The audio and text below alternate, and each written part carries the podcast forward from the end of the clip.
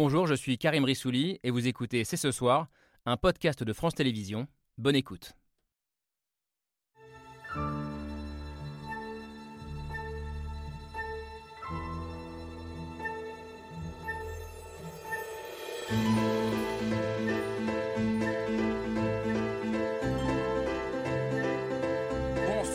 À et soyez les bienvenus sur le plateau de C'est ce soir.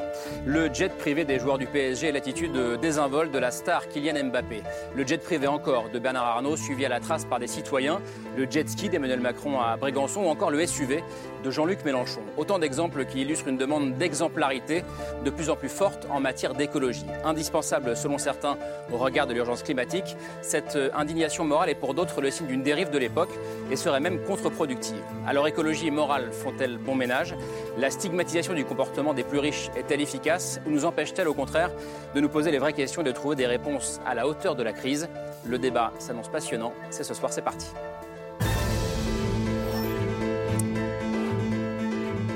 Et c'est parti avec Camille Diao. Bonsoir Camille. C'est vrai, débat passionnant, on en a beaucoup parlé euh, dans la rédaction. La morale, la culpabilisation, diront certains, l'exemplarité, la contrainte.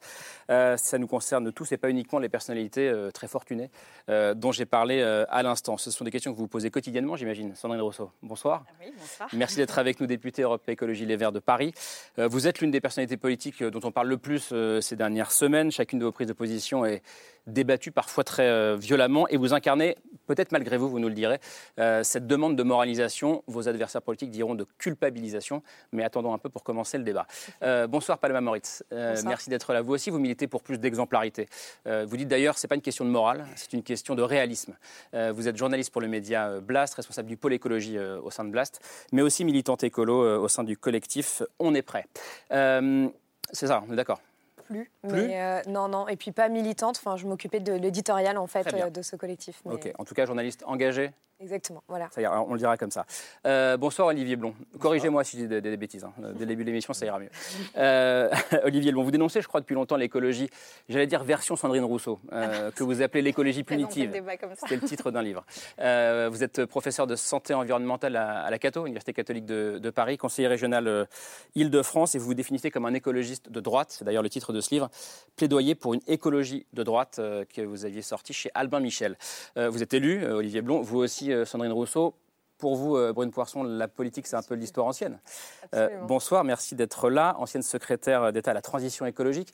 Euh, c'est vous qui avez euh, notamment porté la loi euh, anti-gaspillage, qui a notamment permis de bannir les pailles, les couverts en plastique. Beaucoup d'autres choses aussi. Oui, je hein. mais- L'interdiction, destruction des invendus, On des avait- mesures structurantes sur les filières pollueurs-payeurs. déjà sur un plateau de Absolument. télévision.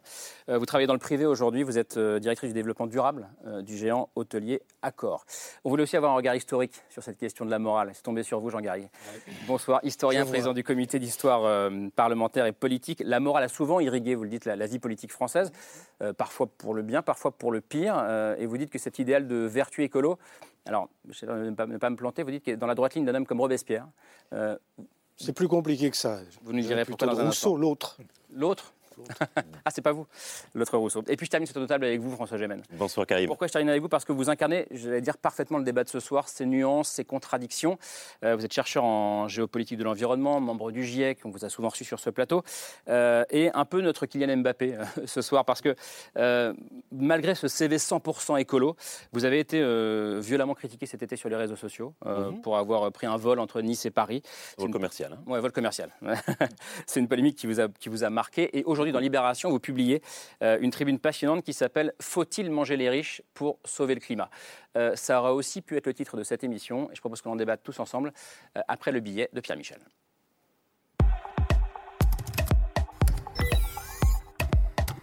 Fais pas ci, fais pas ça, montre l'exemple et tiens-toi droit, sauver ce qu'il reste du climat est-il une affaire de morale? Excusez-moi. Je me doutais qu'on allait avoir euh, cette question-là. Alors on en pense quoi? Oh, je pense rien. Merci. C'est bien le seul. Elisabeth Borne, Bruno Le Maire, le gouvernement, sur les chars à voile, tout le monde a quelque chose à dire. C'était une blague de mauvais goût sur un sujet très sensible. On ne peut plus rien dire, on ne peut plus rire. On a le droit un peu à l'humour dans ce monde. Voilà, j'ai l'impression qu'on regarde l'écume et qu'on se soucie pas de la mer, pour prendre la formule de Paul Valéry. La conscience règne et ne gouverne pas, disait-il aussi. Tous les actes sont significatifs, plus rien n'est gratuit. Ces symboles-là ont une importance énorme dans le sens où ils, ils, ils entraînent des, des, des comportements, et des bons comportements ou des mauvais comportements. Un impératif moral pour une écologie transcendantale. C'est-à-dire que le sujet de l'écologie, c'est alors mais c'est devenu le, le, totem absolu, la nouvelle religion. Tout le monde est scruté et personne ne sera épargné. Mon pays commence à me faire peur. Hein. Ah, vrai non mais je plaisante pas. Mon pays commence à me faire peur. Ça sermonne et ça dénonce.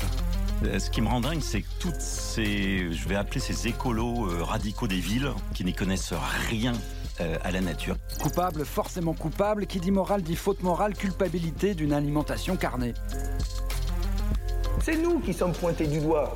Et du coup, on se priverait de rêver, de sortir, d'aller au bistrot, de faire des barbecues, tout ça. Oui, je le dis, je continue. Exit les jours heureux, des injonctions tout le temps, mais en même temps, ne faudrait-il pas reconnaître euh, nous avons mangé notre pain blanc? J'assume de dénoncer un système qui nous envoie dans le mur. Moi, je veux que ça bouge. C'est tout.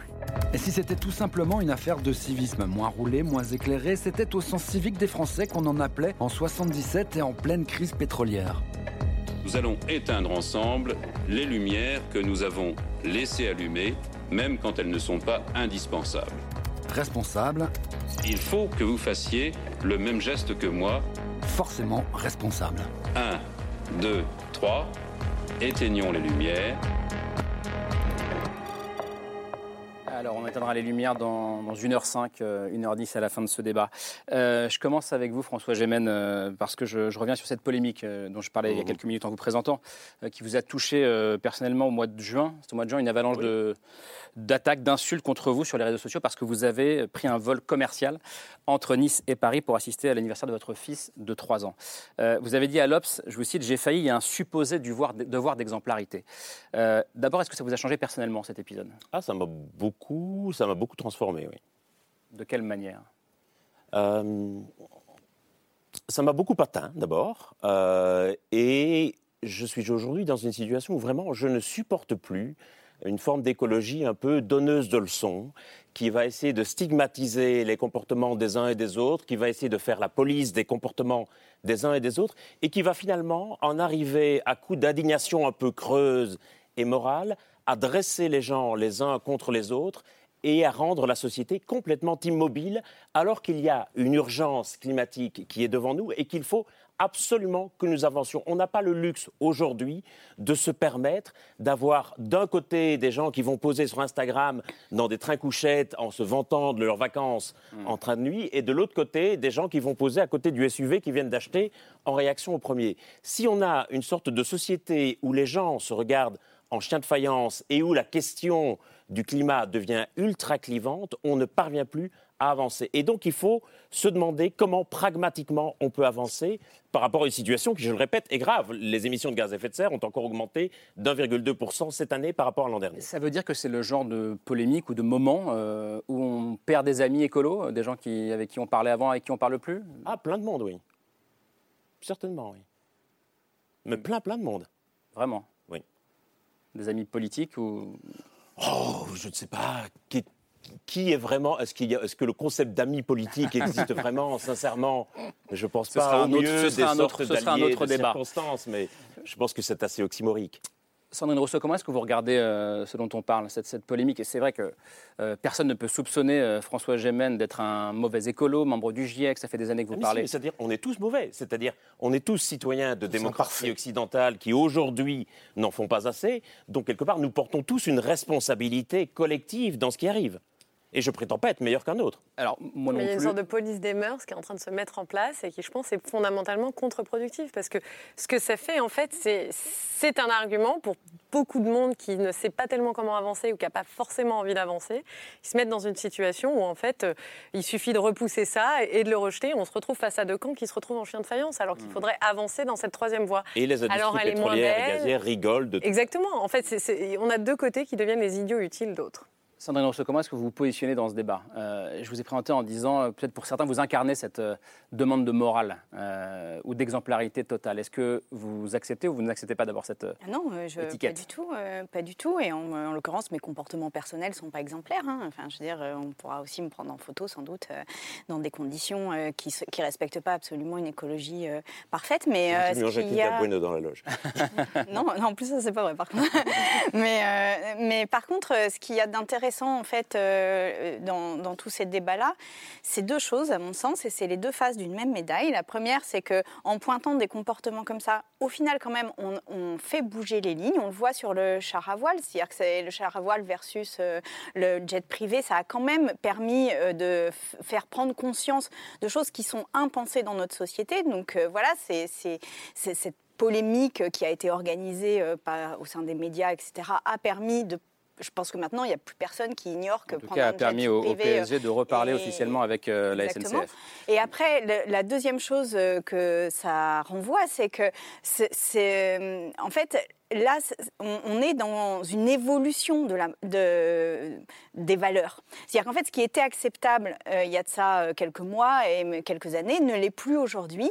Et c'est aussi une période de, de, test de ces valeurs, c'est-à-dire au nom de quelles valeurs on le fait. Et je pense que ces polémiques sont quand même beaucoup euh, instrumentalisées par ceux qui veulent ridiculiser ou par ceux qui ne veulent pas du tout bouger sur les questions écologiques. Et aller sur des polémiques, des buzz, ça permet de ne pas aller sur le débat de fond. Et pour moi, l'histoire du barbecue, c'est exactement ça. C'est-à-dire que moi, je posais un débat de fond qui était on a un problème euh, d'une représentation sociale de la viande. Donc c'est un fait sociologique et c'est pas une question de comportement individuel, c'est un fait sociologique. Et donc comment on fait pour faire évoluer la représentation de la viande dans la société? Et là, tout de suite, c'est euh, le, euh, le buzz total. Et moi, je me dis, quand on me renvoie l'idée de folle ou quand on me renvoie l'idée d'hystérique, ce qui par ailleurs est d'un sexisme inouï, mais enfin, bon, j'imagine que j'ai pas besoin de le préciser. Euh, quand on me renvoie ça, en fait, c'est qu'on ne veut pas débattre du fond. Et là, on est dans ce moment où il nous faut changer nos comportements et changer surtout la structure collective, c'est-à-dire faire des choix de société. Qu'est-ce qu'on veut comme société Est-ce que ça veut dire que ce qui est arrivé à François Gémen, euh, vous dites quoi? C'est une victime collatérale d'un moment où euh, on change de valeur et où le seuil de tolérance a baissé? Il y a forcément des victimes collatérales dans une révolution. J'essaie de comprendre. Non, je pense qu'on n'a jamais à attaquer les personnes, mais euh, vous n'allez pas me dire ça à moi qui suis attaqué non-stop euh, sur ce que je. Dès que j'ouvre la bouche, j'ai l'impression que la moitié de la France est en position latérale de sécurité. Donc si vous voulez, euh, voilà, je vais pas. je vais pas. C'est pas à moi qu'il faut apprendre ça. Ceci dit, je pense que ces débats-là, nous devons les avoir sur le fond et ne pas justement céder au buzz. Et, et le buzz, ça n'est pas. En l'occurrence, si vous regardez les déclarations, si je prends le cas qui est le mien, des, les déclarations que j'ai faites, rien ne suscite le buzz. C'est-à-dire que moi, je pose des faits qui sont des faits économiques, des faits sociologiques, des faits euh, qui peuvent être contestés, contestables dans le cadre d'un débat, il n'y a aucun problème. Mais par contre, on n'est pas dans la recherche de ce buzz et le buzz est renvoyé par les opposants et par ceux qui ne veulent pas changer le système. et ça, il faut bien le comprendre parce qu'en fait, c'est une stratégie de communication de leur part. Le cas du barbecue est intéressant parce que effectivement, c'est une phrase qui est sortie de son contexte, qui est un peu mise en épingle dans un exposé plus global. Et effectivement, il y a une vraie question de genre par rapport à certains comportements. Le comportement des hommes par rapport à la viande ou par rapport à la voiture pose question. Le comportement des femmes par rapport à la consommation de vêtements ou par rapport aux influenceuses Instagram est une autre question qu'il faut pouvoir poser. Il y a aussi des questions d'âge. Les consommations de chauffage des personnes âgées sont plus importantes, les consommations de transport des plus jeunes sont plus importantes. Et donc, il faut pouvoir, si on veut être efficace, je dirais, se poser cette question du genre comme cette question de l'âge. Et c'est vrai que c'est un peu idiot de faire une sorte de polémique là-dessus, mais parfois, les activistes climat vont aussi donner le, bâton pour se faire battre et vont quelque part stigmatiser certains comportements. Et moi, ce qui m'inquiète, c'est que les gens aient parfois l'impression d'agir pour le climat parce qu'ils vont regarder les déplacements du jet de Bernard Arnault sur Instagram. Oui, vous dites, vous dites ça, ça, ça, empêche certains d'agir. En tout cas, ils ont l'impression d'agir juste en dénonçant Bernard Arnault. Et puis, il faut se dire à quel point c'est démotivant pour ceux qui veulent agir et qui se disent à quoi sert-il que j'agisse si certains prennent des jets de cette façon? Vous allez tous pouvoir vous exprimer. Mais là, en fait, le problème, c'est qu'on est en train de poser le, débat de façon extrêmement binaire en disant qu'il y a le camp du bien et le camp du mal.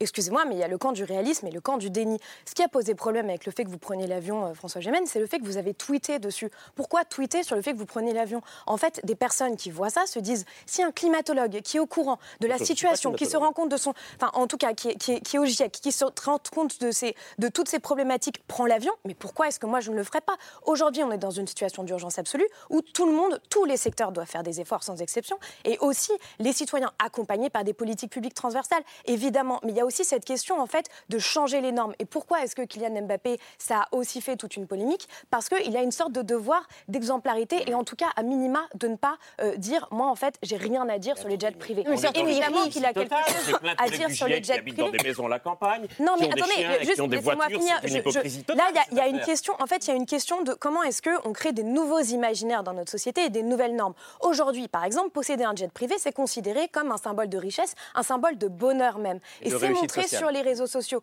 Et en fait, quelqu'un comme Kylian Mbappé, comme des grandes des stars comme Kim Kardashian sur les réseaux sociaux, qui font visiter leur jet privé et qui ont des centaines de millions de personnes qui les suivent, ont un impact sur ces personnes-là. Et vous leur donnez envie euh, d'avoir un jet privé en disant, mais c'est ça le bonheur. Et en Allez, fait, on, fait je- circuler la parole. Olivier Blond, parce que. euh, Allez-y. Moi, je voudrais dire, enfin, donc je- j'enseigne à, à- à l'Université catholique de Paris et j'ai- j'ai plein d'étudiants et d'étudiantes qui sont en master de développement durable, qui sont hyper motivés par euh, ces questions-là. Et en fait, je vois que c'est elles et eux qui sont les plus vulnérables à ce discours que je trouve toxique. Quand on parle d'éco-anxiété aujourd'hui, il touche tout particulièrement les gens qui sont motivés par l'environnement. Et il y, a- il y a une, injustice terrible, je trouve, dans ce discours-là, c'est qu'en fait, on va... Dans, un discours culpabilisant, diriez-vous? Absolument. Des gens qui sont déjà motivés, qui essaient de faire leur part, eh ben, on- ils en font jamais assez. Euh, ils, ils prennent la, la voiture pour aller en, voit- en- en vacances, eh ben, c'est déjà trop. Euh, ils prennent l'avion une fois dans leur vie, c'est déjà trop. Et en fait, Mais ce fardeau, ce fardeau, je vous ai laissé parler. Ce, Non, mais ce- je- ce fardeau, en fait, il pèse d'autant plus sur les gens qui sont motivés. On voit d'ailleurs l'exemple de François Guémen. Et, et c'est complètement toxique et c'est complètement contre-productif. Ça ne fait pas changer le la moindre personne. C'est je veux dire, personne, enfin ceux qui ont les moyens d'acheter des, jets privés, de toute façon, euh, c'est quand même qu'une immense minorité, enfin une toute petite minorité. suis c'est pas- pas eux qui vont changer. qui- qui- Ça, je suis et, deuxièmement, encore une fois, euh, ça, ça met une, une- une pression sur les gens qui est totalement contre-productive. Moi, j'ai plein de jeunes qui, qui sont déprimés, qui arrêtent, qui, disent c'est, trop dur, on n'y arrive pas. Bon, bah, finalement, autant abandonner parce qu'on n'y arrivera jamais. Et donc, c'est pas la bonne manière de changer la société. Je demande- vous, allez répondre. hein. Bonne Poisson, est-ce que vous croyez-vous à un devoir d'exemplarité? Vous avez été ministre, euh, secrétaire d'État à l'écologie. Euh, est-ce, que vous, est-ce que vous dites, bah oui, on, on doit être plus exemplaire? On doit être exemplaire. Je pense qu'à partir du moment où vous avez des responsabilités publiques, où vous êtes quand même particulièrement regardé, etc., je pense qu'il y a un devoir d'exemplarité. Mais ce devoir d'exemplarité-là, en fait, on le fait du mieux qu'on peut. Mais on, on reste néanmoins, on a des failles, on a des moments où on a, euh, oui, qui a un anniversaire là, ou, euh, ou même des obligations professionnelles. Moi, je, me souviens avoir été violemment attaquée quand j'étais euh, secrétaire d'État parce que je suis allée jusqu'en Chine en avion et je suis allée en Chine pour moins de 24 heures. C'est vrai que ça peut être profondément choquant. En même temps, si je n'étais pas allée en Chine à ce moment-là pour discuter avec les Chinois, on n'aurait probablement pas autant avancé. Donc je pense qu'il faut arriver à trouver cet équilibre-là et il ne faut pas tomber. Je pense que cette histoire avec Kylian Mbappé euh, et, et Christophe Galtier est particulièrement intéressante parce que c'est un signal faible que la société est en train de changer. Mais je pense qu'il ne faut pas tomber dans la moralisation qui fait qu'en fait, vous vous aliénez une grande partie de la population qui est finalement trop content de dire mais vous voyez, on nous fixe des exigences qui sont finalement inatteignables. Et donc moi, je continue et, et- et on tombe dans une forme de déni. Donc c'est comment est-ce qu'on arrive à cristalliser ce moment qui est absolument crucial pour le transformer en action et en action concrète? Et la difficulté, c'est comment est-ce qu'on sort de ces boucles Instagram, de ces boucles Facebook, etc., sur les réseaux sociaux où parce qu'on s'est indigné, on a l'impression d'avoir agi, pour rentrer dans l'action euh, concrète. Et ça, c'est plus difficile. J'arrive, mais je vous présente Jean Garrigue, euh, historien qui, qui nous écoute depuis tout à l'heure. Euh, Avec beaucoup d'intérêt. Alors dites, dites- Même si vous... je constate un peu la difficulté des uns et des autres à s'écouter. Et dans ce qui devrait être, à, mon- à mes yeux, aujourd'hui le débat public, je souhaiterais qu'il y ait un peu plus d'écoute et de tolérance de la part des uns et des autres. Mais ça, je ne suis, pas, je suis pas Dieu le Père pour donner des, des- des- des règles, mais je, je le constate. Non, une révolution, elle génère toujours des outrances, euh, des provocations, des excès. Euh, C'est pour ça que je faisais le parallèle avec la vertu euh, robespierriste. C'est une révolution. On est dans une révolution culturelle où maintenant, euh, je pense que, notamment les jeunes générations, et pas seulement, elles ont pris conscience de la nécessité de faire quelque chose pour, euh, pour sauver euh, la planète. Ça, ça, ça me paraît quelque chose de- d'évident.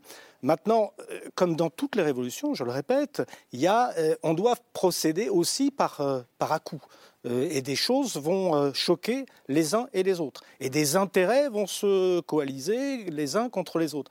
Moi, je pense qu'effectivement, il faut regarder les choses de manière un peu cynique ou objective et se dire, et là je rejoins ce que vous disiez, euh, par rapport à cette note, c'est ça qui m'intéresse surtout, par rapport à ces jeunes générations qui sont écologistes, qui sont persuadés que c'est l'enjeu majeur. Et il y a un enjeu d'investissement politique, de- d'engagement politique qui est majeur par rapport à ces jeunes générations.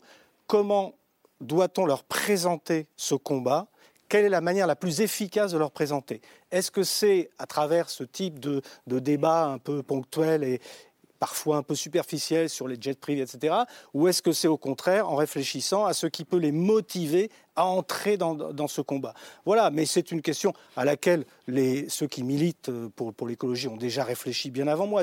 J'enfonce une porte ouverte, mais j'ai l'impression que lors des débats qu'on a eus là sur le, barbecue qui vient du barbacoa des, Indiens Taïnos, d'ailleurs c'est très, écologiste à la base, euh, j'ai fait un petit article là-dessus, euh, euh, ces débats-là, si vous voulez, bah, moi, je pense qu'ils ils nous entraînent sur, sur des pistes qui ne sont pas véritablement l'essentiel. Après, il montre aussi que le seuil de tolérance a, a baissé, et c'est vrai que c'était en ça aussi un, un élément euh, politique à, à prendre en compte. Camille, juste. Puisque vous parlez justement de ces jeunes qui militent, qui s'engagent et parfois avec une certaine forme de radicalité, je voudrais m'arrêter sur un exemple que vous convoquez, François Gémen, dans la tribune que vous avez publiée aujourd'hui dans Libération. Faut-il manger les riches pour, pour sauver le climat? Donc cet été, euh, alors que la France était en pleine canicule, on a vu euh, des groupes d'activistes qui s'attaquaient physiquement à des biens matériels jugés euh, symboles de gâchis énergétique ou plus largement d'un mode de vie euh, anti-écologique. Alors on va voir quelques images. Euh, ici, par exemple, ce sont euh, les trous d'un terrain de golf toulousain euh, qui ont été bouchés euh, avec du ciment par des militants euh, du groupe Extinction Rebellion. Euh, on a vu aussi des jacuzzis euh, à Gérardmer dans les Vosges euh, qui ont été percés mystérieusement euh, dans la nuit, donc ce qui les rend euh, inutilisables. Euh, ça a aussi été des pneus de 4x4 euh, dégonflés par un collectif un peu mystérieux qui s'appelle les dégonfleurs de SUV. Alors certains considèrent que c'est du vandalisme. Euh, ces militants répondront que c'est plutôt du sabotage politique, euh, une forme de désobéissance civile. Il faut savoir aussi qu'ils laissent toujours un tract sur place pour expliquer leur démarche. On va en voir un. Ce tract qui dit Nous avons dégonflé un pneu de votre SUV. Ne le prenez pas pour vous, c'est votre SUV, le pollueur, avec des, chiffres et, des informations pour justifier cette action. Alors, dans votre tribune, et c'est ce que vous disiez au début de l'émission, euh, vous expliquez que, que pour vous, c'est complètement contre-productif, puisque c'est euh, c'est finalement, ça ne sert qu'à attiser les tensions et que ça peut même dégénérer en, en violence, monter les gens les uns contre les autres. Mais est-ce que c'est pas aussi une manière radicale certes, mais d'imposer ces sujets-là dans le débat public. Et ça fonctionne. C'est absolument compréhensible et donc je ne porte pas du tout de jugement moral sur ces comportements. Euh, mais je constate que ce qui motive et ce qui génère ces comportements, c'est l'absence d'arbitrage politique et le sentiment finalement d'inaction de la société. Et donc, on va y avoir des comportements de plus en plus violents. Et là, ce n'est encore rien, c'est des petites dégradations euh, finalement sans importance. Mais je crains qu'on aille vers des dégradations de plus en plus importantes si ceux qui donnent l'impression, à tort ou à raison, de s'accaparer des ressources physiques, l'eau ou le carbone, effectivement, donnent l'impression d'être hors sol, c'est-à-dire de littéralement quitter la terre et de ne plus avoir une terre en partage avec les autres à qui on demanderait des efforts. Et là, derrière ça, il y a une question fondamentale de justice et d'équité. C'est-à-dire que vous ne pouvez pas demander aux gens de faire des efforts, notamment de sobriété, si dans le même temps, il y a certains qui donnent l'impression de s'affranchir complètement des règles. Et donc, il y a une question fondamentale, à mon sens, de justice et d'équité. Et Ah, derrière c'est- question d'efficacité. Si ce n'est pas équitable, ça ne sera pas efficace. C'est pour ça que là, peut-être que c'est euh, anecdotique les jets privés, mais c'est vrai qu'un. Vous, vous et nous qui n'avons pas, je crois, de jet privé, euh, on ne peut pas prendre l'avion s'il y a une alternative en train à moins faut- de 2h30. Si j'ai un jet privé, je peux le faire. Euh, donc, j'arrête. Pour moi, il y a deux enjeux. Il y a des, enfin, en tous les cas, euh, dans, la- dans la pratique politique que, que j'ai, c'est de déplacer le débat vers l'écologie. Parce que jusqu'à présent, le truc qui était demandé aux écologistes, c'était est-ce que vous êtes raisonnable ou est-ce que vous n'êtes pas raisonnable? Et moi, je voudrais qu'on demande à ceux et celles qui ne se questionnent pas sur l'écologie, est-ce que vous êtes raisonnable ou est-ce que vous n'êtes pas raisonnable? Parce qu'aujourd'hui, la raison est d'être inquiet sur la situation. Nous sommes dans une situation qui est extrêmement grave. Donc euh, ça, il y a quand même déjà quelque chose pour ramener le débat sur les questions écologiques et je trouve que ces collectifs-là, finalement, euh, participent de cela. Et euh, sans doute qu'il il faut aussi employer de nouveaux mots, de nouvelles manières d'être en politique pour permettre débat-là, à ce débat-là d'éclore et euh, de, monter. Et puis la deuxième chose, quand vous disiez que vos étudiants étaient euh, découragés, moi ce, que je vois parmi les jeunes, c'est surtout une colère montée, mais vraiment une colère, une colère de l'inaction, une colère de, cette espèce de discours du raisonnable, du sachant qui euh, va calmer un peu le jeu, alors que eux, il s'agit de leurs leur conditions de survie sur cette planète. Et en fait, il y a vraiment cette colère est en train de monter. Je pense que si on ne la considère pas, si on ne l'entend pas, et si on ne lui donne pas un débouché politique, et, y compris par des politiques publiques évidemment, eh bien, euh, elle, elle, va vraiment exploser et ça, on ne sait pas comment elle va exploser. Et là, je crois qu'on ne peut pas mépriser les jeunes au point de dire que cette colère n'existe pas, qu'ils sont juste un peu anxieux et un peu découragés. Non, ils veulent que nous bougions parce que nous avons cette responsabilité. Cette bon, évidemment, je ne méprise absolument pas les jeunes, donc si c'est ce que vous entendez, c'est un petit peu dommage pour la qualité du débat. Mais là où je rejoins complètement François, c'est que, en fait, pour moi, cette, euh, ce questionnement sur les, pratiques personnelles, c'est un renoncement politique. Parce qu'en fait, on, nous fait croire que les changements à venir vont, être le, le résultat de changements dans les comportements individuels, ce qui est en partie vrai, mais, mais que en partie.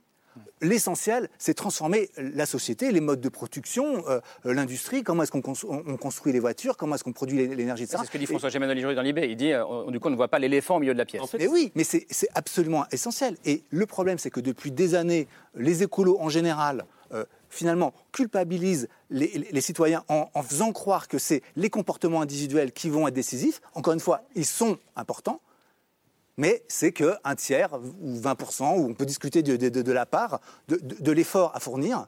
Il y a une grosse partie de l'effort qui est un effort politique. Et là, effectivement, il faut, être capable d'interroger l'action d'un gouvernement euh, et, des gouvernements. Et par exemple, aujourd'hui, on nous parle de la crise de l'énergie. On, demande aux gens allez, de, diminuer le chauffage, d'éteindre la lumière, etc. etc. Donc, chose qu'il faut faire, on est d'accord. Mais le problème, c'est que cette crise de l'énergie, elle vient, elle vient d'où? Spéciale dédicace pour vous, elle vient de l'incapacité du gouvernement à, avoir une stratégie énergétique globale. Et là, on a 50% des réacteurs nucléaires qui sont à l'arrêt. C'est complètement fou. Et c'est la, la responsabilité du gouvernement. Et c'est, moi, je trouve complètement injuste que la faute du gouvernement eh ben, ce soit les citoyens qui doivent la réparer. Ou des gouvernements Excusez-moi, mais pendant le gouvernement, pendant très longtemps, a aussi beaucoup parlé des petits gestes et a justement ramené à l'échelle individuelle un problème. Euh, la, responsabilité de l'effort. Juste pour terminer, là, en fait, euh, cet été, la, question, en fait, ici, c'est celle du deux poids, deux mesures. Vous parlez de la colère, c'est exactement ça.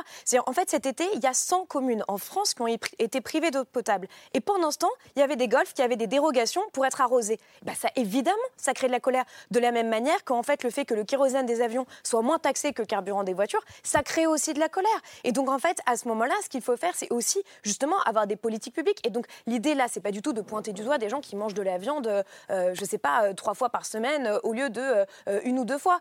c'est simplement justement de dire que tout ça doit être accompagné, mais qu'à un moment, il peut pas y avoir un deux poids, deux mesures, parce qu'en France, les 10% les plus riches émettent cinq fois plus que la moitié la plus pauvre de la population. Et que la moitié la plus pauvre de la population, elle émet 5 tonnes de CO2, c'est-à-dire en fait ce qu'on ce devrait tous émettre en 2030. Donc la moitié la plus pauvre de la population a déjà rempli sa part du contrat. Et donc c'est pas à elle de payer en fait euh, les conséquences de tout ça. Et donc euh, c'est pas c'est pas elle qui doit payer le côté euh, ok vous coupez votre wifi mais à côté de ça nous on légifère pas. Légifère donc il faut arrêter de culpabiliser les gens.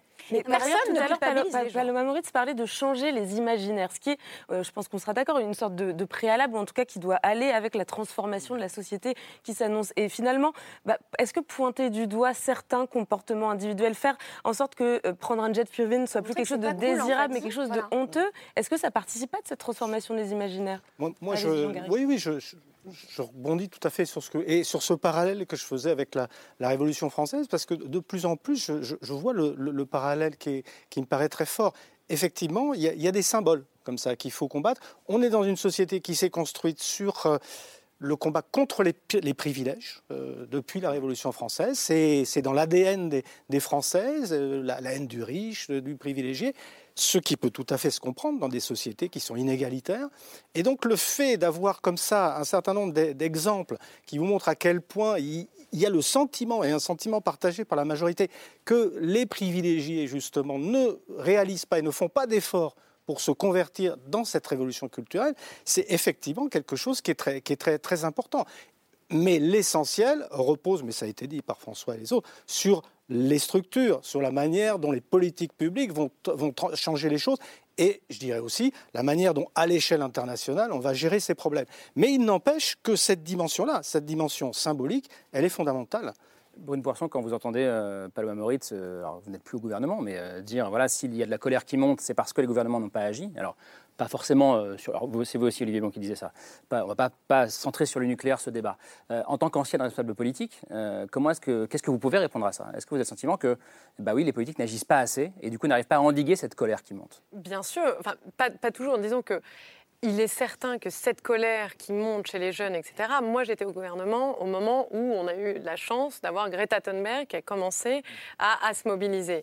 Et je dis la chance, et j'ai été beaucoup critiquée euh, à l'époque pour justement trouver que c'était euh, une chance parce qu'on avait besoin et on a besoin de cette colère-là. Moi, ça m'a aidé quand j'étais au gouvernement à aussi avoir plus de poids à la table du Conseil des ministres. Maintenant, que cette colère-là, soit fondamentale et très importante, il ne faut pas non plus nier la réalité et la complexité de l'action politique. Et la réalité, c'est que quand même, quand vous êtes au Parlement et quand vous construisez collectivement une loi, ben c'est une série d'équilibres. Et c'est la réalité. Et par exemple, quand j'ai fait passer ma loi anti-gaspillage pour une économie circulaire, bien sûr, sur certaines mesures, on aurait pu aller plus loin. Mais on a réussi, malgré tout, à aller très loin sur toute une série de mesures. Et je pense qu'on l'a fait collectivement. Et il y a des exemples, je vais vous donner, euh, en fait, à, à, sans cesse dire, et c'est la vérité, il faut toujours pousser, il faut que cette colère, elle nourrisse, parce qu'on ne va pas suffisamment vite en changeant les structures, mais il faut quand même reconnaître parfois non seulement ce qui a été fait, mais la difficulté aussi de construire ces consensus-là. Je vais vous donner un exemple très concret euh, qui va probablement faire encore hurler, mais sur l'interdiction du plastique à usage unique d'ici 2040. Ça a été un travail qui a été absolument colossal à mener. Et je ne vous parle pas euh, des touillettes euh, et des... Je vous parle de changer intégralement toutes les structures des modes de production et des modes de consommation. Parce qu'il faut sortir de ça. Alors que ça fait 60 ans qu'on a mis vous pour y aller. On vous a dit, on vous a dit 2040, c'est trop loin à l'époque. On m'a dit 2040, c'est trop loin. Mais sans regarder la méthode qui avait été mise en place, mise en place sans regarder les heures et les heures de négociation. Et c'est un consensus qui a été construit non seulement avec des ONG environnementales, mais aussi avec tous les partis et l'ensemble euh, des partis. Et, une fois que la mesure a été votée, elle n'a absolument pas été soutenue et, ni euh, partagée, ni, euh, ni portée. Je ne dis pas que ça il n'y a, pas de la colère qui soit derrière ça. Simplement, je le dis, parce que si c'était si facile, d'autres pays l'auraient fait. Et pourquoi je vous cite ce long exemple pour, vous, pour vous expliquer que la, la, la, réalité de l'action, il faut parfois se mettre aussi à la place des gouvernants. Ce n'est pas aussi facile que ce qu'on croit. C'est toujours un équilibre entre plusieurs forces. Là-dessus, il y a plusieurs. Enfin, je pense que le monde politique porte une grosse responsabilité dans euh, la situation euh, telle qu'elle est et dans le fait que et la société n'est pas bougé suffisamment alors que nous sommes dans une situation d'urgence et qu'en plus nous ne répondons pas à la colère. Je vous cite trois exemples pour expliquer ça. Le premier, c'est euh, le, débat de second tour Marine Le Pen Emmanuel Macron. Où à un moment donné, l'écologie est abordée et on s'aperçoit que ni l'un ni l'autre n'a lu le rapport du GIEC, alors même que euh, le rapport du GIEC était sorti quelques semaines avant et, qu'il préside, et que tous les deux prétendaient à la présidence de la République. Donc évidemment, on voit bien là qu'il y a quand même une négligence coupable. La deuxième chose, c'est la primaire de la droite. Vous dites une écologie de droite. La primaire de la droite, il n'y a pas eu un mot d'écologie dans cette primaire de la droite. Et donc, ah si, dans les débats sur la primaire de la droite, il n'y avait rien. Et quand je, quand j'entends, il y a eu, euh, quand j'entends les touillettes, a voulu parler d'écologie. Vous m'interpellez. Elle a voulu parler d'écologie, et c'est la ben, journaliste qui Chacun votre tour, sinon ça marche pas. Quand euh, j'entends les touillettes en 2040, non, là, je euh, suis... Sandrine Rousseau, c'est faux. En fait, elles sont déjà interdites. Et le sujet, je suis dans l'hémicycle là en ce moment en tant que mais ne rabaissez pas le débat non plus. C'est un petit peu caricatural. C'est caricatural et c'est trop facile. Vous êtes dans l'hémicycle. Là, on vient de voter une loi sur le pouvoir d'achat. Dans cette loi dite sur le pouvoir d'achat, il y avait des articles sur l'ouverture d'un terminal méthanier pour importer du gaz de schiste américain et un autre article pour ouvrir la possibilité de lancer des, des centrales à charbon.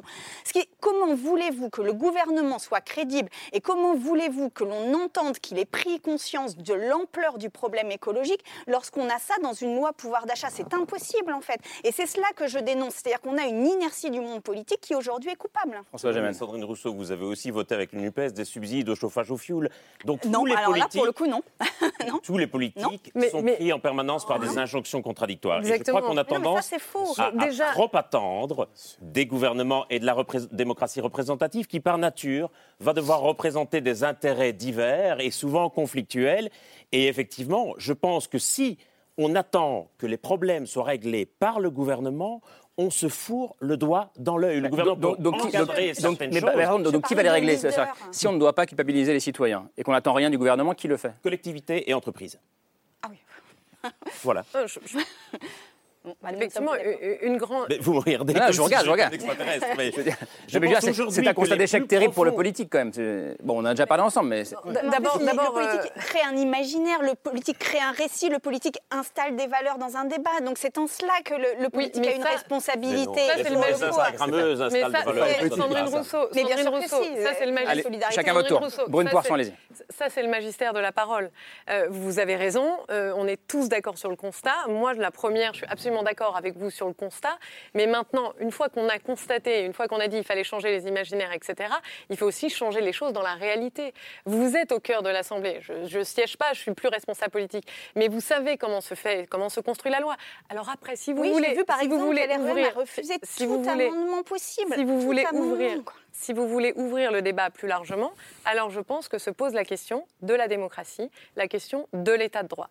Si vous voulez, en tout cas, construire collectivement avec l'ensemble des parties prenantes, parce que ce sont des sujets qui sont extrêmement complexes, et par exemple, pour revenir sur ce que vous caricaturez profondément, euh, assez euh, férocement, euh, la loi, comme vous l'appelez, sur les touillettes, par exemple, la réalité, c'est qu'on ne peut pas faire les choses du jour au lendemain. Parce qu'il y a des personnes, sinon, qui se retrouvent... a une obligation Pardon, de pardon, non, on- résultat. on fait- on fait circuler la parole, s'il vous plaît. On, on peut, on peut répéter ça en boucle, en fait. mais Paloma comment est-ce que vous- chose- comment est-ce que vous regardez ce- répéter ce- débat ne le transforme pas en action. Pardon, Brune mais je pense qu'il y, a- il y a une responsabilité immense du politique. On se rend pas compte en fait que le premier rapport du GIEC date de 1990. Euh, on nous a dit qu'il y avait des limites à la croissance dès 1972.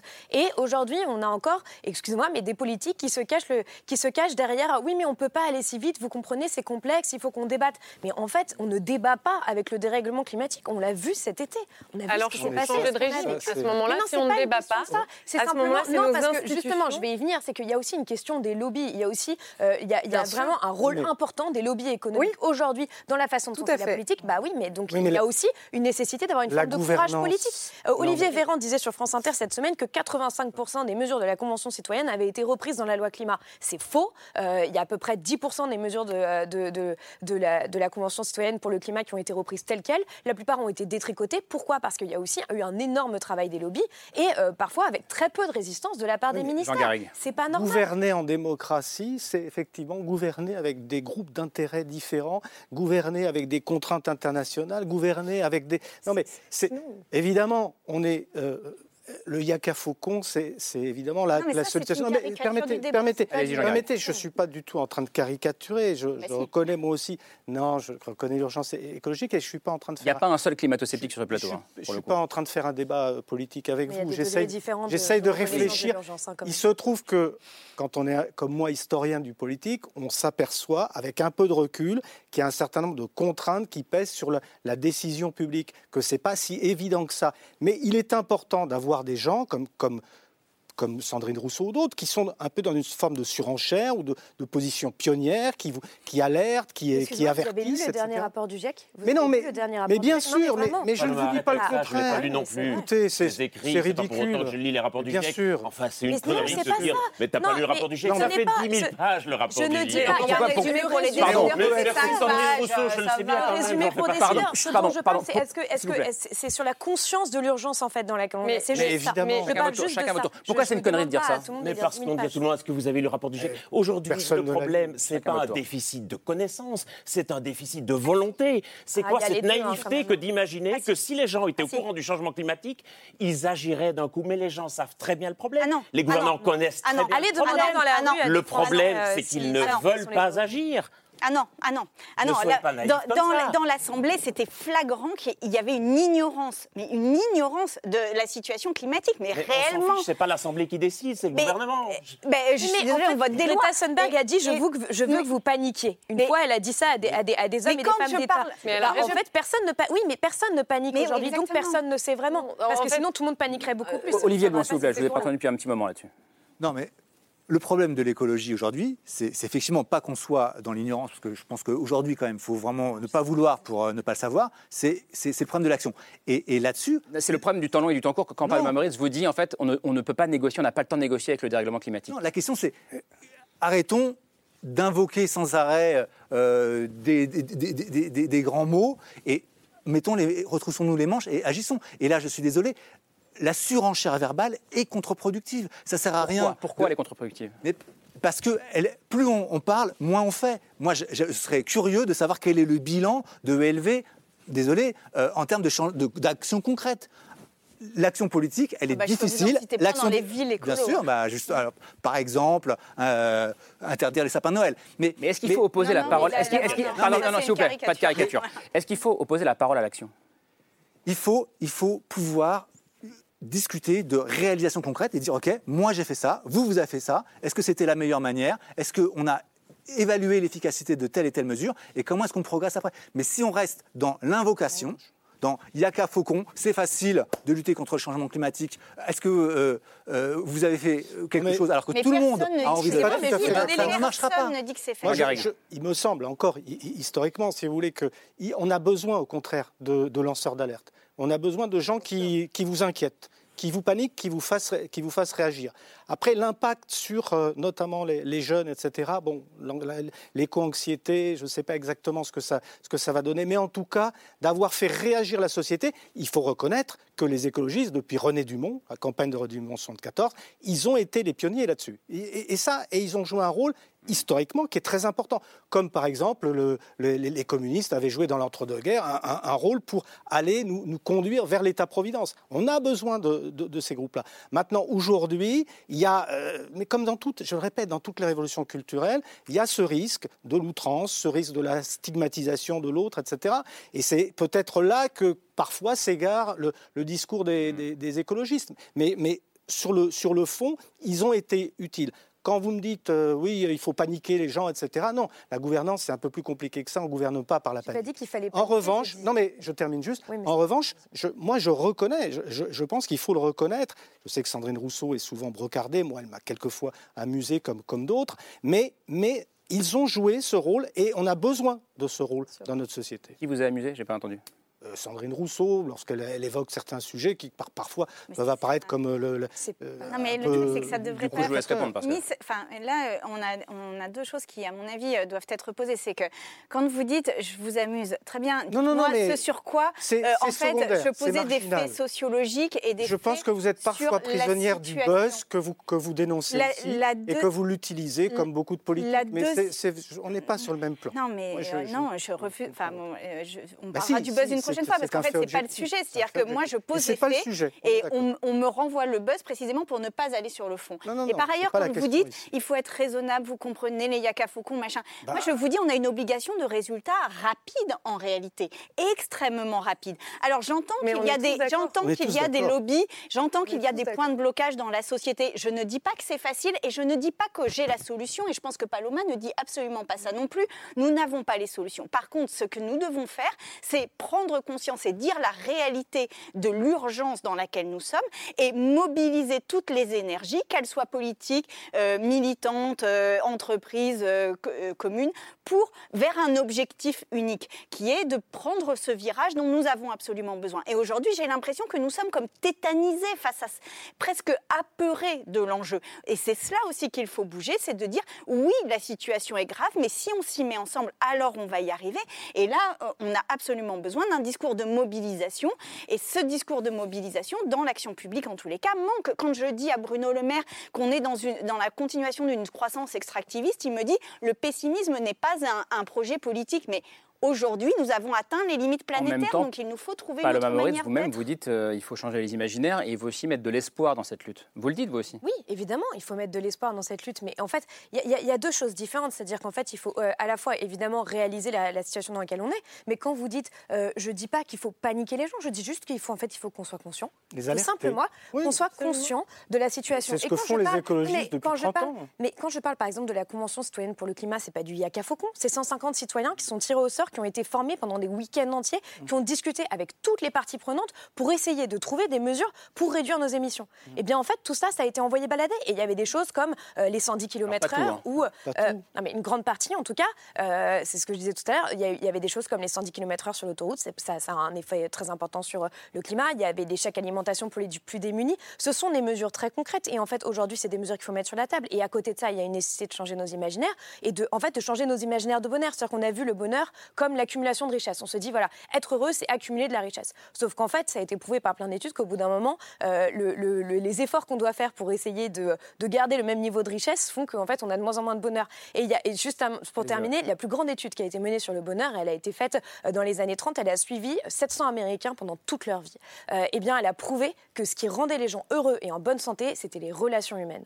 Euh, donc, c'est et des relations humaines épanouies. Voilà, c'est ça qui compte aujourd'hui. Et c'est peut-être à ça qu'on doit revenir. C'est pas forcément le retour à la morale, c'est le retour au bon sens. C'est le retour à ce qui fait blague. sens. Euh, vous parliez des, des 110 km/h euh, sur les autoroutes, de la limitation à, à 110 km/h. Ça pose la question de la loi, euh, puis de la morale, pour le coup, et de la contrainte. Euh, je, pose- je propose qu'on poursuive le débat juste après l'image d'ailleurs qui nous amène ce soir en Californie. Et c'est signé Hugo Bernard.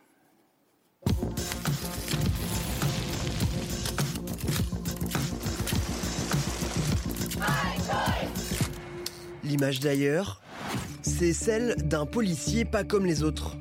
Like how this grass is really green, they're probably watering more than they should be. Un policier de l'eau qui écume les rues de Los Angeles à la recherche de la moindre trace d'arrosage illégal. We're just looking for water waste coming out of drains and stuff. Touché par de nombreux incendies cet été et une sécheresse inédite, la Californie a décidé d'agir par la contrainte. Yeah, I mean, gotta do what you gotta do. Just for your conscience, it, it doesn't feel good to uh, to waste water uh, when there is such a shortage of water. So uh, I'm okay with it. Dans cet état, les jardins ne peuvent être arrosés que 15 minutes une fois par semaine sous peine d'amende. starts at $200. The next violation is $400, all the way up to the next one being uh, we can restrict their water flow if they're not in compliance. Une chasse aux pelouses hors la loi qui exaspère une partie de la population. The restrictions are out of control. I don't like the threats. That to me is inappropriate. Aux États-Unis, ces patrouilles de l'eau se multiplient. Grass that you see behind me is not long for this world. In fact, within the next couple of months to a year, this grass will be completely eliminated. Et dans certains États comme au Nevada, une loi vise carrément à interdire d'ici 2027 toutes les pelouses des particuliers. Landscaping, far and away, is the largest water user, and of that, it's grass. Dans l'image d'ailleurs, des pelouses de la discorde, symbole d'une écologie à marche forcée. Alors, on vient de le voir en Californie, ce policier, les Water Patrol, ces patrouilles de l'eau euh, qui vérifient si on n'a pas trop arrosé euh, la pelouse par rapport à- au droit qu'on a. C'est 10 minutes par semaine, hein, là-bas euh, en, Californie, dans certains endroits. Ici, on entend le gouvernement dire on ne va pas mettre un flic derrière chaque radiateur. Comment vous vous situez dans ce débat? Est-ce qu'on a besoin de la contrainte pour avancer? Nous tous ici, d'ailleurs. Je pense qu'on a surtout besoin de redéfinir ce qu'on appelle la liberté. C'est-à-dire qu'aujourd'hui, on a une conception de plus en plus individualiste de la liberté.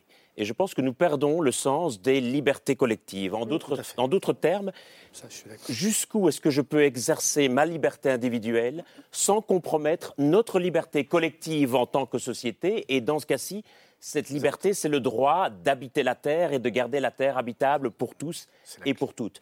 Sur la question de la limitation de vitesse, chacun comprend bien que si nous voulons avoir la liberté collective de nous déplacer en voiture, il faut qu'on s'arrête au feu rouge. Et que si chacun grillait les feux rouges, après tout, s'arrêter au feu rouge, c'est une restriction de liberté individuelle, mais chacun conçoit bien que cette restriction est nécessaire pour protéger une liberté collective. Et c'est là où la Cour constitutionnelle allemande a rendu en 2021 un arrêt qui est très très beau et qui dit au gouvernement allemand, vous devez en faire plus pour réduire vos émissions de gaz à effet de serre, quitte à réduire un peu les libertés individuelles, parce que c'est la condition de la préservation de la capacité des générations futures à exercer aussi leur liberté collective. Et donc une vraie réflexion à avoir sur la liberté. Olivier Blon, si je vous dis vous ne pouvez pas rouler à plus de 110, est-ce que vous me parlez d'écologie punitive ou pas? Bah, Moi je, moi, je suis venu en vélo. Euh, donc euh, je dépasserai dépend, euh, pas d'où- 110 d'où km/h, euh, même avec euh, mon petit moteur électrique. Et, et- et pour reprendre cet exemple du vélo, je pense que les mobilités sont un, un facteur évident de, de pollution. Et en fait, quand on, on- on l'aborde du point de vue individuel, on perd une partie de la question. Parce que moi, je suis venu en vélo parce que j'ai la chance d'habiter à Paris, pas très loin du studio. Donc, je peux faire ce choix-là. est-ce qu'il faut être prêt à perdre une partie de nos libertés individuelles pour sauver nos libertés collectives? Mais bien sûr, euh, enfin, il y a, l'exemple des feux rouges, mais il y y en a plein d'autres exemples. La question, c'est jusqu'où on va et est-ce que c'est efficace et est-ce qu'on aide vraiment les gens à faire des choix ou est-ce qu'on les enferme dans des impasses? Parce que quand les gens habitent à 80 km de leur lieu de travail, quand ils sont infirmières, infirmiers, ils ont besoin de leur voiture pour travailler, etc., eh ben, la, meilleure chose à faire, c'est de leur proposer de passer à l'électrique, de peut-être de, leur proposer des, logements moins chers, etc. Et c'est pas forcément de euh, leur imposer euh, des taxes sur le carburant. Je pense qu'il faut qu'on retrouve des espaces de liberté dans de nouvelles contraintes, qui sont les contraintes du partage des ressources. Là, on voit l'eau, par exemple, euh, et on l'a vu avec les golfs tout à l'heure. Mais retrouver des espaces de liberté, c'est aussi... euh, euh, enthousiasmant, c'est-à-dire que c'est parce que là pour l'instant on passe quand même notre vie à essayer de gagner de l'argent pour consommer davantage, pour euh, travailler plus et pour euh, s'acheter un truc. Et en fait retrouver des espaces de liberté, c'est aussi se, se désaliéner de cela. Donc euh, en fait toute société a ses contraintes, toute société a ses, a ses systèmes d'aliénation. Et là c'est le défi que nous avons à faire en temps de paix ensemble, à trouver ces espaces de liberté que nous voulons préserver et ce de manière collective. Et l'eau en l'occurrence est un bien commun. Donc évidemment que l'usage individuel de l'eau peut avoir des conséquences sur tout le monde. Et c'est cela aussi dont il faut se rendre compte aujourd'hui, c'est que nos comportements individuels ont des conséquences qui nous dépassent. Brune Poisson, est-ce que euh, vous êtes une fan de la contrainte Ah, je- pas? Est-ce qu'il faut en passer par là? Pour aujourd'hui travailler dans une entreprise privée, euh, chaque jour, je remercie la loi. Euh, Bien sûr, je pense que c'est absolument indispensable et c'est le rôle de l'État. On parlait tout à l'heure des structures. Je pense que c'est le rôle de l'État que de fixer euh, euh, bien, des, des objectifs et des limites. Pourquoi vous remerciez la loi? Pourquoi vous remerciez la loi? Parce que, en fait, elle crée une forme de contrainte qui pousse à l'action. Maintenant, il n'y a pas que ça. Il y a aussi, bien sûr, et des entreprises et des individus qui se saisissent de la question écologique et qui décident d'avancer sur le sujet. Et je suis d'accord avec ce qui est dit. Je pense qu'on est tous d'accord sur le constat ici dans cette émission. En revanche, là où on diffère, c'est vraiment sur la façon, sur le comment et sur la mise en œuvre. Je pense que cette révolution culturelle est peu à peu en train de se faire elle devrait se faire plus vite, on aimerait qu'elle se fasse plus vite, mais ce n'est pas forcément euh, possible. Et la question derrière, c'est vraiment comment est-ce qu'on arrive à construire et comment est-ce qu'on construit ces politiques publiques-là euh, collectivement, ensemble. Et ça pose des questions qui sont aussi euh, très concrètes, du réel. Quand on parle, par exemple, de changer de, de voiture ou de se débarrasser d'un certain nombre, pour revenir sur le thème de départ de plastique à usage unique, il faut des filières industrielles derrière. Sinon, vous piégez beaucoup de personnes dans un piège en fait où ils n'ont pas d'alternative et ça donne des explosions de colère comme on a vécu pendant les gilets jaunes. Et toute la question, la responsabilité aussi, et je sais que c'est triste et que moi je préférais beaucoup être sur les plateaux, à pouvoir parler, à pouvoir en discuter, etc. La réalité c'est que humblement j'ai choisi l'action et politique et en entreprise en se posant la question et en se disant comment est-ce que finalement on accélère pour pouvoir faire monter chacun à bord et ne pas laisser sur les côtés? Et en fait ce qui se passe aujourd'hui malgré tout, c'est que le débat est en train de se cristalliser sur des sujets qui sont secondaires, c'est-à-dire sur des sujets d'exemplarité qui sont importants, mais qui ne sont pas l'alpha et l'oméga des débats, et l'un sert d'épouvantail à l'autre, et c'est parfait. Comme ça, on ne bouge plus. Vous avez d'un côté euh, Et- la et France comme- du et comme le dit François Gémen, les- Vous avez de l'autre côté... Les énergies euh, fossiles se, se régalent. Non, mais- et, et- et au final, je peux vous le dire exactement, il y a toute cette partie au milieu qui est ravie parce qu'en fait, les choses n'évoluent pas. Je pense que et plus vous pas allez suffisamment attiser les vite. colères, plus vous allez crisper la société. Et je pense que votre problème, c'est que vous, pensez vous parlez à qu'être qui en... Oui, Ah, oui, Paloma oui. Moritz. Ah. Le problème, c'est que vous pensez que être en colère, c'est être dans l'action. Et malheureusement, Je pense absolument Alors, pas qu'être en colère, c'est être dans l'action. À travers euh, mon métier, moi, j'essaie euh, de euh, proposer des solutions, de créer des prises de conscience, de donner envie d'agir. Et Euh, d'attiser les colères. Mais je n'essaie absolument tout, pas d'attiser les colères. Absolument pas. C'est juste qu'en fait, parfois, oui, ça me rend un petit peu en colère de voir ce décalage entre le débat public, le, débat qu'on peut avoir dans les médias et l'urgence de la situation. Voilà. Et ça, je suis désolée, oui, ça me met en colère. Ça me met en colère d'entendre parler d'écologie punitive. Parce qu'en fait, elle est où la réelle punition? Euh, si, si, si vous parlez aux personnes qui ont perdu leur maison dans les feux de forêt cet été, en fait, c'est ça la punition. C'est pas de rouler à 110 km/h euh, au passage qui ne fait perdre que 7 minutes à peu près sur un trajet de 2 heures. Donc si on n'est pas prêt à consentir un certain nombre d'efforts aujourd'hui, les efforts qu'on va devoir faire demain vont être encore plus grands. Et aujourd'hui, il y a des personnes qui paient les conséquences en fait de ça tout le temps. Et, et la punition, elle est pour euh, euh, le Pakistan euh, qui, qui est, qui est en train de vivre des inondations meurtrières. Et en même temps, est-ce que Euh, la elle- question de l'acceptabilité, euh, vous vous la posez aussi elle, elle est- elle est posée aussi justement par cette question de comment on organise le débat public. Si on explique en fait tous les co-bénéfices qu'il y a à la transition. En fait, si on veut faire tout ça, c'est pourquoi, de un, c'est pour avoir des conditions de vie qui vont être à peu près préservées demain, c'est pour mieux s'alimenter, c'est pour mieux respirer, c'est en fait c'est pour mieux vivre tout simplement. C'est de dire on va pas avoir 1% de la population qui va faire la fête au détriment des autres, mais on va essayer de réinventer une autre fête dans laquelle tout le monde est invité, dans laquelle on peut à peu près s'amuser. C'est ça l'idée en fait. hein. Jean Garrigue, puis Sandrine Rousseau. Juste pour, non, juste pour dire que moi, je, je- je comprends la, la colère, elle, elle est nécessaire et, et- et elle est même euh, motrice. Mais euh, vous vous heurtez aussi, et c'est là parce que nous sommes dans une révolution culturelle, à des cultures euh, inertes, à des cultures. Regardez la réaction même de, de Fabien Roussel. Bon, il y a des arrière-pensées politiques, mais sur la valeur travail, sur le, sur en le parlerons demain soir sur ce plateau. sur la viande, etc. Il y a évidemment un, un arrière-plan politique, une concurrence sur un, un certain électorat. Mais vous, vous, avez, vous avez là aussi le témoignage de cultures qui sont encore, euh, j'allais dire, tournées vers le passé, qui ne sont pas encore prêtes. Donc je veux dire, il y a tout un travail de persuasion, de, de pédagogie. Et toute la question, c'est la méthodologie de cette personne, à mon sens. si vous voulez. Est-ce qu'on peut arriver à cette acceptabilité euh, par euh, le coup d'éclat, par la provocation, par la menace par la, la- la- la subversion Ou est-ce qu'au contraire, il faut travailler, proposer, euh, euh, donner, donner, donner du rêve, si vous voulez, autour de ça Quand Mais- j'entends ça, j'entends surtout une, une volonté de ne pas bouger, quoi. C'est-à-dire qu'en Ah ouais, fait, c'est comme c'est- si. c'est le problème. Non, mais c'est comme C'est si. la beauté d'être dans le euh, magistère de la C'est comme parole. si on était, euh, comme si en fait, euh, ce qu'on posait par exemple Tenir sur la compte viande. des mais réalités, l'exemple, c'est ne pas l'exemple, bouger. Enfin, je- l'exemple sur la viande, il est très intéressant parce Mais que ça rejoint ce que j'ai entendu. Non, mais sur la viande. Euh, j'ai entendu, par exemple, euh, euh, Gérard Larcher sur une matinale euh, Sur France Inter. sur France Inter, qui était interrogé pour la première fois sur la viande. Il a eu plusieurs questions et Lé- Léa Salamé et Nicolas Demorand lui, de- lui disaient il y a énormément de questions sur la viande. Je ne pense pas qu'on ait jamais questionné autant la question de la viande que par ce que j'ai posé dans le débat. Donc en fait, il y a- il- Mais je pense qu'il n'y a je pas coupe de... sur, sur- Gérard Larcher parce que c'était intéressant cette matinale, c'est qu'il était pour qu'il y ait beaucoup d'efforts faits au Sénat. Il a beaucoup plaidé pendant 10-15 minutes pour ça. Et quand on est arrivé à la question de la viande, là, il y a eu la fameuse résistance culturelle dont parle Jean Oui, coup, il a Mais dit que c'est ça n'avait pas d'impact de réduire sa consommation de Mais viande. c'est ce pour dis. ça qu'il n'avait pas pris conscience de l'impact qu'avait la consommation de viande sur le climat. Et je reviens sur la question de la colère, parce que pour moi, c'est fondamental Parce que la de colère remettre empêche l'action, c'est ce aussi- que dit François Gemel. Mais non, mais de remettre aussi des émotions dans le débat politique. Parce qu'en fait, on, a une espèce de, de figure du leadership politique qui est désincarnée, qui, est, euh, qui dirige comme ça de manière totalement froide avec des tableaux Excel. Et je pense qu'aujourd'hui, nous devons réinvestir la sensibilité, l'empathie, euh, la colère pour aussi mettre en action et mettre en mouvement la société. Et, et nier cette colère par un discours qui, invite les gens en colère à être raisonnables, ben en fait, ça ne fait que, que monter le niveau de pression. Mais regardez, je- en fait, mais en fait, les deux. C'est pas du tout ce qu'on dit. François Les, les- deux sont pas mutuellement exclusifs. Non, mais C'est- Cette Enfin, colère est parfaitement compréhensible Exactement. et personne n'incite les gens en colère à être raisonnables. Absolument. Je dis simplement que la réalité des changements et des transformations, souvent vous n'allez pas les voir parce qu'ils vont se trouver dans les appels d'offres des marchés publics des collectivités ou dans les procès-verbaux des conseils d'administration des entreprises.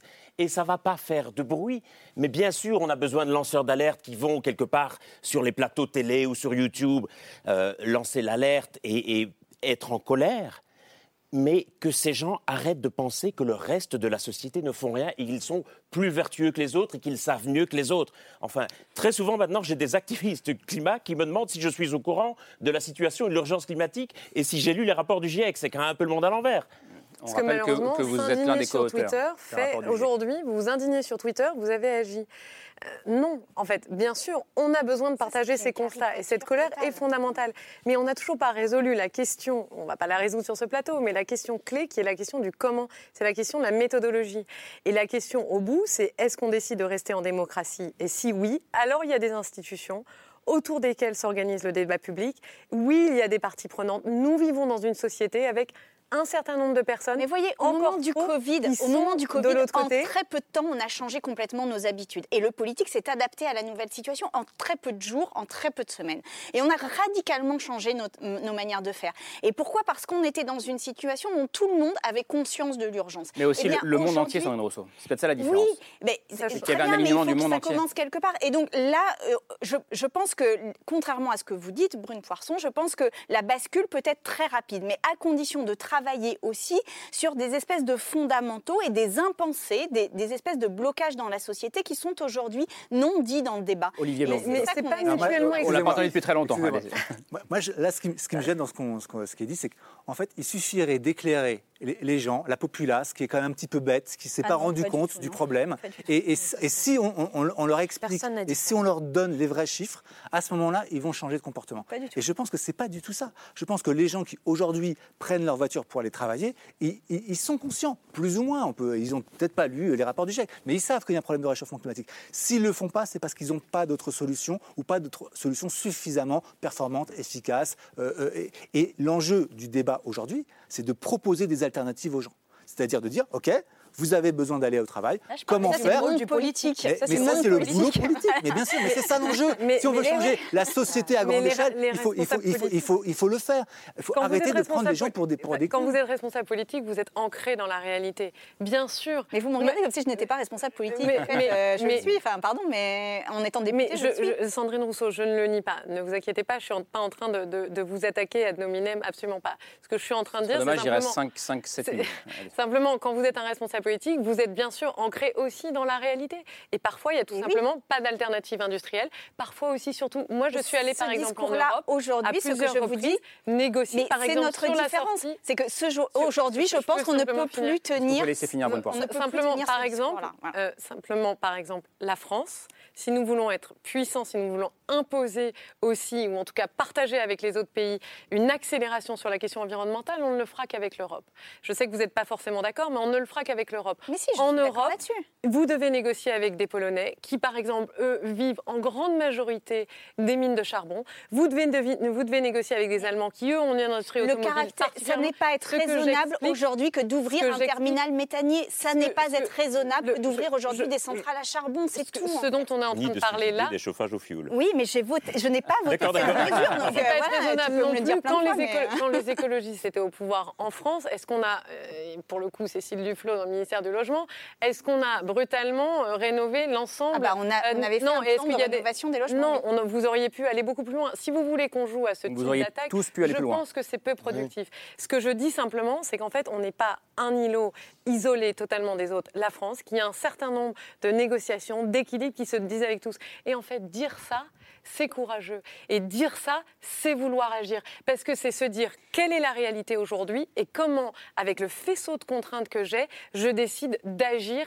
et d'aller de l'avant. C'est pas se draper dans les paroles et dans, euh, dans- dans- en disant cas, simplement nous je suis en colère. Moi aussi, je suis Voilà, profondément en colère. Vous C'est croyez que j'ai pas Mais d'enfants on, on voit bien en Vous croyez que je n'ai pas d'enfants Non, mais c'est pas la On- question on des est tous- c'est juste, je on- vous dis, là, on envisagé, pas Vous assez croyez vite. que ces millions de Français bah, qui travaillent pour des entreprises, il y a une vraie tension qui, enfin, dont on fait le constat entre, non mais entre la nécessité d'agir très très vite et le fonctionnement euh, concret de, de- de la démocratie. Co- comment on résout ça? Est-ce qu'il est, qu'il est possible d'aller assez vite tout en restant en démocratie? C'est un peu provocateur la manière dont je Vous n'avez- l'ai vous n'avez pas, n'avez pas exemple, trois heures, Jean Garrigue, mais je... Non, non, mais moi, je n'ai surtout pas la, la- la réponse à une question aussi fondamentale. Effectivement, ce que je pense, c'est que le volontarisme politique est une nécessité, que chaque fois que les sociétés, en tout cas notre société, a, a avancé, elle l'a fait parce qu'il y a eu un élan euh, de volontarisme politique. Donc l'importance des politiques publiques, c'est décisif, ça il ne faut, il faut pas le nier. Je pense qu'aussi c'est utile d'avoir des éclaireurs, d'avoir des gens qui vous incitent à aller plus loin, même au prix de leurs outrances que ces outrances, on a le droit aussi éventuellement de les, de les dénoncer, mais qu'il faut comprendre aussi que gouverner, c'est avoir un tas de contraintes que- très complexes, de, de lobby, de groupes d'intérêt, de, de, de culture aussi. Et j'in- j'insiste là-dessus. Moi, je pense que fondamentalement, on n'est pas encore passé que cette révolution culturelle, elle n'est pas terminée. Mmh. Et donc, on est dans ce moment de transition, et c'est ça qui fait la difficulté, et, peut-être nos différences. la, la démocratie est un paquebot qui se manœuvre très très lentement. Et très clairement, pour répondre à votre question, non, la démocratie ne pourra pas aller suffisamment vite. C'est pour ça que je pense qu'il faut passer par la voie des collectivités, par la voie des entreprises pour accélérer. Et si on veut mettre la société en mouvement, je pense qu'il ne faut pas s'imaginer qu'il y a des gentils et des méchants, parce qu'on est tous, quelque part, on porte tous une part de responsabilité là-dedans. Moi, vous voyez, j'étais avant dans le camp des gentils, puis j'ai pris un vol Nice-Paris et je suis devenu un méchant. On est tous dans le même bateau. Regardez comme elle fait du regard, elle ne m'habitera jamais son Non, pardon, non, pas, le même, pas le même, Maurice. Est-ce que pour vous, il y a le camp des gentils et des méchants Et est-ce il qu'il a changé de camp, François Gémen Non, mais je j'ai absolument pas envie de faire un camp des gentils et des méchants. C'est en fait pour venir à cette question démocratique, je trouve que sur cette question de temporalité, c'est compliqué parce que c'est comme si vous disiez, en fait, il y a plein de décisions qui sont prises pas forcément en concertation avec les citoyens, en faisant des référendums en permanence. Donc en fait, il y a plein de mesures qui s'imposent sur la question de l'urgence écologique qui ne sont pas des mesures coercitives ou punitives ou quoi que ce soit. Et je parle notamment de l'adaptation, c'est-à-dire que vous disiez, oui, euh, il y a plein de choses, mais en fait, aujourd'hui, une des premières choses qu'on doit faire, c'est s'adapter aux effets du Bien dérèglement sûr. climatique qui sont déjà là. Et là, tout est déjà Mais on- là. Et pourtant, vous avez on ne raison. court que après les crises. et que la sécheresse, en fait, euh, et tout ce qu'on a vécu Mais on été, ça aurait retombe, pu être on retombe sur la pire. question du comment et on retombe Oui. sur la. dé- En fait, Oui, dès mais que- il y a aussi dans le débat question- écologique, dans le débat autour de l'écologie aujourd'hui, dès que vous parlez dès que- des scientifiques en fait, et dans, des dans le débat, euh, aujourd'hui sur l'écologie, dès que vous parlez, dès que vous parlez de réalité, dès que vous essayez de parler et, et de, de la question du comment et de la question de la, de la méthodologie Mais pour, le faire, systématiquement, faire, en fait. systématiquement, on vous dit que vous renoncez. Et en fait, vouloir mettre en œuvre les choses, ce n'est pas renoncer. Expliquer que les choses sont plus complexes, alors qu'autour de la table, on, on partage tous ce constat. Dire que les choses sont plus complexes, ce n'est pas quand on renoncer. risques Essayer de construire avec les institutions que nous avons aujourd'hui, ce n'est pas de- renoncer. Mettre en œuvre, mettre en mouvement les entreprises et les citoyens aussi rapidement que possible, ce n'est pas renoncer. C'est pas parce que le constat est affligeant et qu'on se met à parler de la méthode pour justement répondre, s'adapter à ce constat, ça ne fait pas de vous de, de- de- des- climato-négationnistes veut- ou des quand on veut renonceurs. accélérer quelque pas chose, quand on veut accélérer quelque chose, on arrive à le faire. La preuve, encore une fois, avec ce fameux terminal méthanier qui a eu des dérogations sur le code de l'environnement, etc. Donc, on arrive à mobiliser les fonds de l'État pour accélérer quelque chose. Sauf qu'aujourd'hui, on mobilise les fonds de l'État pour accélérer ce qui nous envoie dans le mur. Et c'est cela Mais que l'on dénonce. Parce qu'il y a la C'est-à-dire qu'on crise énergétique et la guerre en non, Ukraine mais on aussi. y pourrait a- faire un plan Marshall de, de rénovation des logements. Pourquoi depuis un an il n'a pas été lancé? Et pourquoi on préfère faire un terminal méthanier plutôt qu'un plan ça, Marshall de rénovation des logements? C'est ça les arbitrages politiques qui, qui nous manquent aujourd'hui. Et c'est en cela que moi je dis que c'est un climato-scepticisme en fait qui est aigui- dégui- déguisé derrière des paroles qui Il- se veulent raisonnables mais qui en fait ne prennent pas la mesure. Il reste de vraiment des de- climato-sceptiques aujourd'hui dans le. Ah oui. Vraiment Beaucoup. Beaucoup. Beaucoup. Plus de 40% des Français, selon le dernier sondage de l'OCDE, ne sont pas sûrs que les activités humaines sont responsables du changement climatique, pensent qu'elles le sont un peu, en partie, etc. Et donc le consensus scientifique députés reste euh, malheureusement euh, pas encore tout à fait accepté par la population. C'est grand, la grande réussite des climato-sceptiques, c'est d'avoir réussi à semer le doute dans la population sur la responsabilité humaine du changement climatique. Du coup, on a encore besoin de ce genre de débat euh, à- la télévision. Et je pense qu'il y en a plus chez les députés que dans la population. Des climato-sceptiques Il y en a Bon, plus, On oui. fera un sondage. Euh, Camille, on termine rapidement. Euh, Ce débat par votre choix, c'est un, podcast. euh, bon, on n'a pas parlé des petits gestes euh, ce soir, c'était pas le thème du soir, mais pour nous aider à changer nos comportements. euh, Oui, c'est un podcast qui est sorti cet été qui s'appelle Super Green Me. Euh, et donc, c'est un jeune journaliste qui s'appelle Lucas Scaltitri, Scaltriti, pardon, qui s'est lancé le défi de réduire au maximum sa, consommation, enfin son empreinte carbone. Et ce que je trouve vraiment intéressant dans, son approche, donc c'est un, un podcast qui sort toutes les semaines, c'est un côté très pratico-pratique. Il s'interroge sur qu'est-ce qui a le plus d'impact, c'est pas toujours ce qu'on pense. Comment, comment changer justement ses gestes dans sa vie quotidienne. comment gérer ces contradictions Comment gérer ces contradictions aussi, puisqu'il n'élude absolument pas euh, à la fois la difficulté d'agir au niveau individuel et les limites de l'action individuelle. Donc voilà, et il se pose absolument jamais en héros ou en, en- en moralisateur. Donc c'est assez intéressant. Si vous vous interrogez justement sur vos propres comportements, vous Alors, pouvez je- écouter Super Green Me. Je vais y Et- aller, ouais. parce que je m'y interroge, enfin, je m'interroge beaucoup. Et je précise que si jamais ça vient sur les réseaux, euh, non, euh, nous non plus, nous n'avons pas un comportement exemplaire. J'ai un bilan carbone 2022 qui est très mauvais. Euh, et je vais moi aussi essayer de m'améliorer. Merci en tout cas d'être venu ce soir. Merci Brune Poisson, merci euh, François Gémen, merci euh, Jean Garrigue. Euh, Sandrine Rousseau, je cite, euh, on en a parlé la semaine dernière sur ce plateau, Laura Adler. Par de la Landrocène avec Adélaïde Bon et Sandrine Roudot, c'est un libelle du seuil. Olivier Blond, plaidoyer pour une écologie de droite, c'était chez Albin Michel. Et Paloma Maurice, je crois que demain, vous. Oui, demain, on sort une charte demain Une avec charte d'autres journalistes. pour un journalisme à la hauteur de l'urgence. journalisme à la hauteur de l'urgence écologique, parce que je pense que les médias ont une responsabilité immense sur le fait que euh, le débat euh, soit bien posé et, euh, et soit aussi démocratique. On vous retrouve sur Blast et j'espère qu'on a été un tout petit peu à la hauteur ce soir de cette charte. Euh, merci pour votre fidélité. Camille, à demain. Ce sera autour de 22h30. Ciao.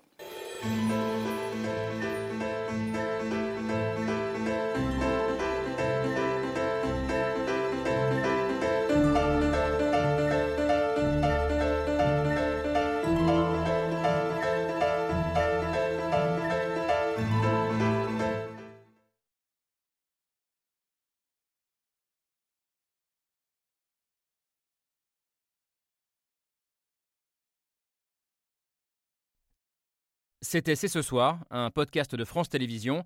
S'il vous a plu, n'hésitez pas à vous abonner. Vous pouvez également retrouver les replays de l'émission en vidéo sur France.tv.